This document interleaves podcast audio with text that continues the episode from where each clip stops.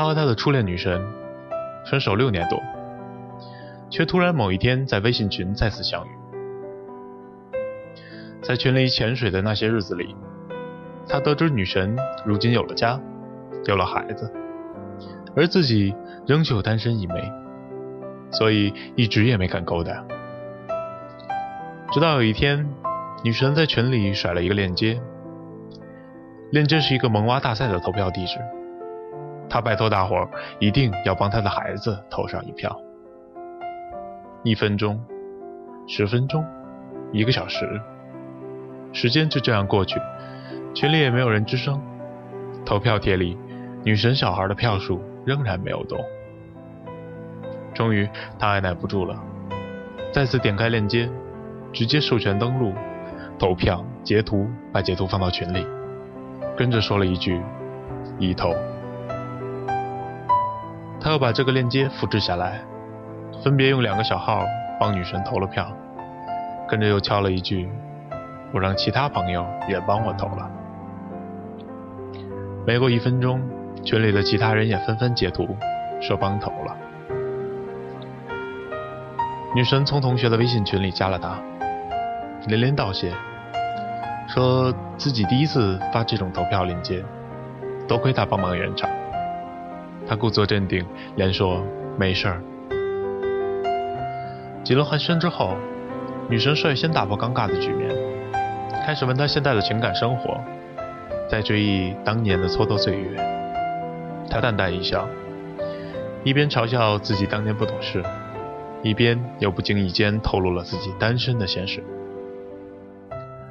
女神顺着他的话茬，一边安慰他，将来一定可以找一个更好的，一边抱怨自己的婚姻其实也不算顺利。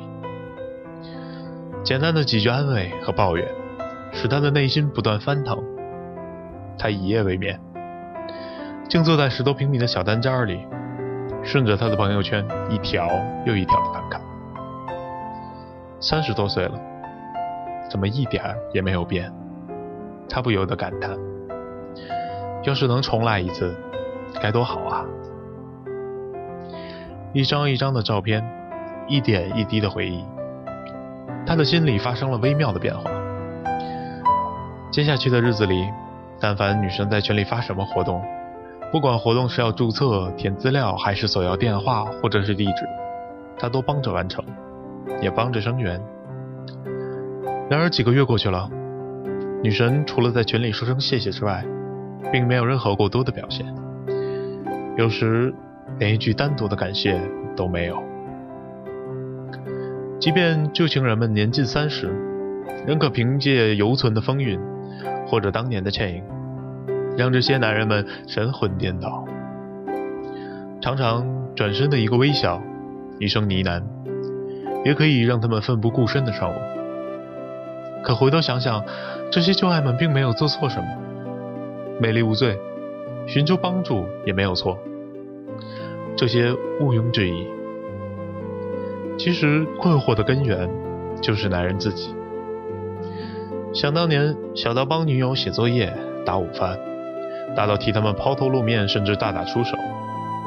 那时候，男人们的动机通常是得到女人们的眷顾，希望一点点微不足道的帮助可以换回对方的下半身，或者是下半生。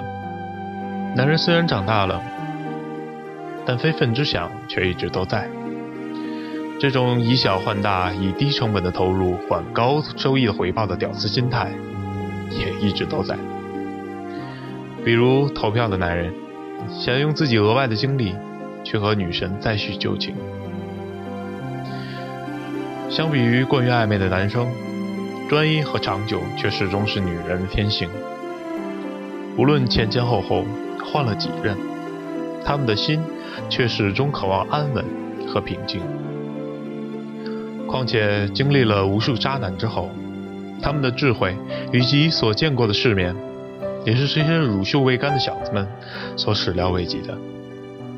所以，能让他们心动的，又怎么可能是这几张小小的选票？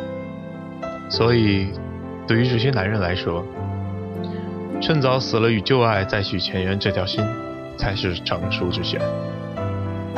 你们就单纯的做朋友不好吗？有时间的话，我可以帮你投票，但没时间，你也不要怪我。你过来找我，我以朋友的准则待你，不夹杂别的感情，不怀揣其他的目的，并不是我不留恋那段岁月，而是如今站在我面前的这个人，已经不再是当年的你了。所有的旧爱都不该被留恋。我是 Miko SD。城市病人，我们用心温暖你。